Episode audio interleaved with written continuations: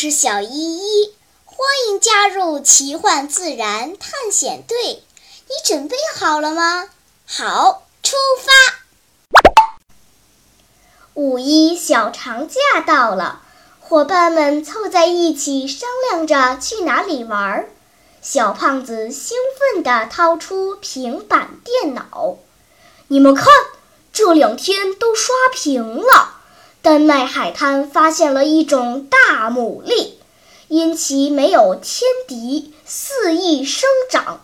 丹麦旅游局呼吁人们靠吃来消灭牡蛎，不如咱们去那里过一个牡蛎假期吧？好呀！啊，乐乐咽下一大团口水。我最喜欢吃烤牡蛎啦！这事儿包在我身上。我们家有野炊用的工具。你们是想吃蒜蓉的，还是豉汁儿？都没问题。在哪个烧烤店里都能吃到这两种口味，没什么新鲜的。Lucy 酸溜溜地说：“嗯，我听说外国人都讲究吃活的牡蛎，把壳直接撬开，挤上一点柠檬汁。”牡蛎肉受到刺激会蜷缩一下，这时候人们会立即用叉子把牡蛎肉挖出来，放入口中。那味道呀，跟牛奶、乳酪一样嫩滑。那咱们还等什么？还不快点出发！小胖子急得站了起来。等一下，等一下！小依依皱起眉头。这事儿听着有点邪乎啊！据我所知，欧洲人比中国人还喜欢吃贝类海鲜，但是当地人为什么看着这么多美味却不行动，反而任其繁殖？必定有原因。我们不能光听一面之词，得去现场看看能不能吃，看了再说。于是。伙伴们分头行动起来。第二天，大家乘坐时空穿梭机来到了丹麦海边。只见铺天盖地，到处都是牡蛎壳。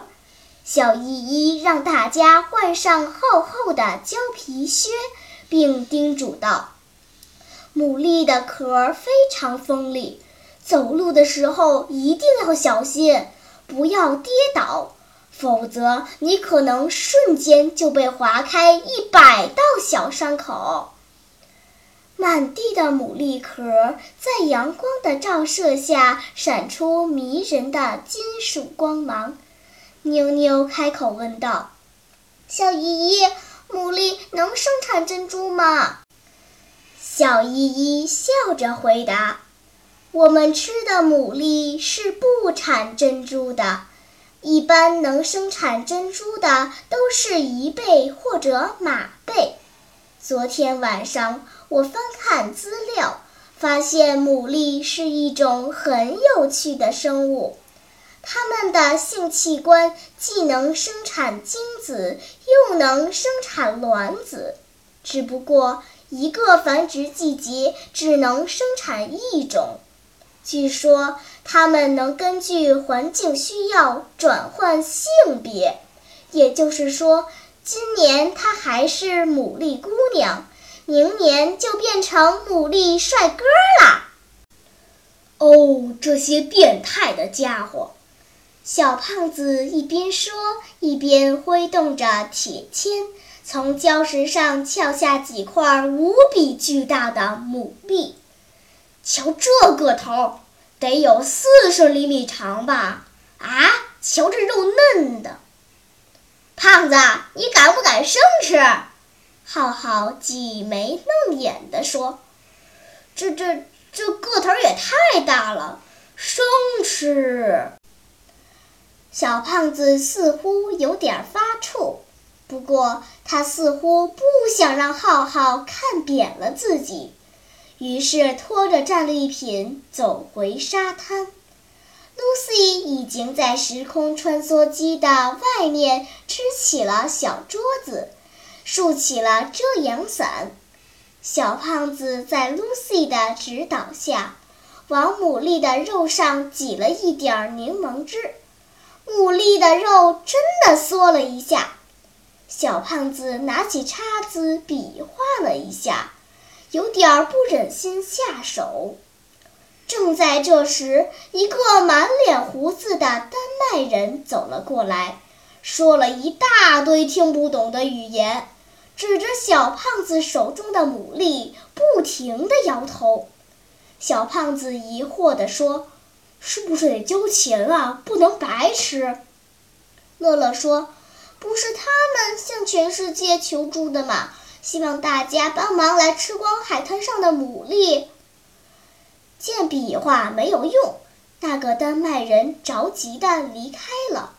不一会儿就翻了回来，身后还跟着一个年轻的中国人。那个中国大哥哥主动跟孩子们打招呼：“你们好，我叫艾伦。你们不会是专门来这里吃牡蛎的吧？”“是呀，难道不能吃吗？”小胖子一头雾水。嗯，这样吧，我先给你们介绍一下这种牡蛎，能不能吃，回头你们自己决定。大哥哥笑着说：“这种牡蛎的学名叫太平洋牡蛎，原产自日本海域，六十年代由养殖者引入。一般来说，牡蛎一岁起就能繁殖。”三岁时，繁殖能力已经达到顶峰。如果没有外界伤害，它的寿命可达二十年。由于是外来物种，当地没有它的天敌，所以几十年间，这家伙在丹麦、挪威和瑞典发生了爆炸性的繁殖。既然是好东西。那当地人为什么不吃呢？妞妞感到很奇怪。嗯，怎么说呢？大哥哥挠了挠脑袋。牡蛎的营养的确很丰富，但是牡蛎肉本身没有什么味道，它的味道来自于它们的食物，与自身的品种无关。你们知道牡蛎是怎么吃东西的吗？它们的鳃可以吸水，鳃上有很多粘液，它靠这些过滤浮游生物和粒子，再送到嘴里。也就是说，它们的食物主要是海里的沉积物和藻类。这些沉积物决定了牡蛎肉的味道。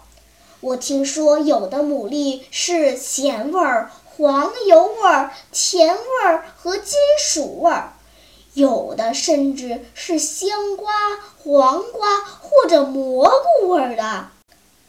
由于牡蛎是滤食性动物，那些重金属就会在其体内沉积，因此越是个头大、生长周期长的野生牡蛎。体内积累的毒素浓度和重金属浓度越高，吃了很容易导致中毒。啊！小胖子吓得赶紧扔下了手中的生蚝，得亏没吃，吓死宝宝了。大哥哥点了点头。我是二零一五年来丹麦上学的。记得那年，丹麦食品管理机构发出了警告，禁止游客自行采集瓦登海野生牡蛎食用，因为在这片海域西侧二十五公里处发现了污染源，食用可能导致腹泻及呕吐。如果你们不信，我可以带你们到周边的餐馆去看看。那里的扇贝和牡蛎都有经过检测的标识，没有这个标识是禁止销售的。丹麦本地人吃的牡蛎大多来自法国专业的养殖场，水流方向上都尽量避开各类污染源，品种好，味道也更鲜美。他们几乎不去吃岸边的野生货，主要是因为他们有更好的食品安全意识。哦，怨不得刚才那个丹麦人阻止我们吃。乐乐点了点头，扭头向那个大胡子笑了笑，指了指牡蛎，又在嘴上画了一个叉子。那个大胡子点点头，咧嘴笑了。哎嘿，小依依清了清嗓子，开始上课啦。在这一点上，我们真的需要向丹麦人学习。很多中国人都喜欢在野外采集食材，比如去郊外摘柳芽儿、榆钱儿、槐花儿。到公园里挖野菜、采果实，在野坑里抓鱼摸虾。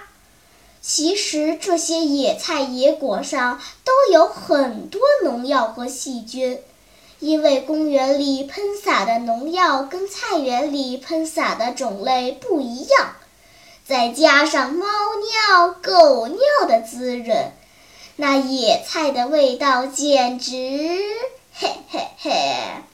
另外，野外抓到的鱼虾、野生动物也携带大量的病毒和传染病，盲目吃掉是很危险的。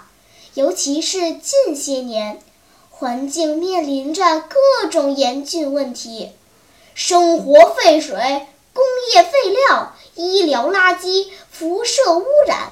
好了好了。小胖子打断小依依的话头：“你就别吓唬我了，以后我再也不吃来历不明的食物了。这哪里是吃野味儿啊，简直就是自找不痛快。你们来一趟也不容易，我建议你们去当地的丹麦餐厅尝尝经过卫生检疫的牡蛎吧，既安全又美味。”大哥哥指了指海滩上的牡蛎，这些让政府部门去解决吧。你们这些小孩子就别跟着瞎掺和了。好啦，在享受美食前，让我们看几张太平洋牡蛎的照片吧。在喜马拉雅 APP 上，滑动屏幕可以看好几张呢。小朋友们，俗话说得好。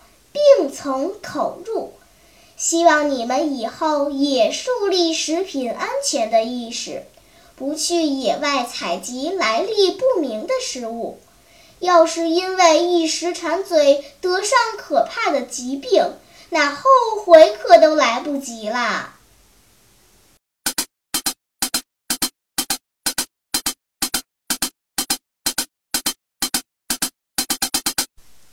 好了，今天的探险就到这里吧，我们该回去啦。大自然里有很多神奇的事情等着我们去发现呢。假如你也想加入我们的探险队伍，那就赶快关注小依依讲故事吧。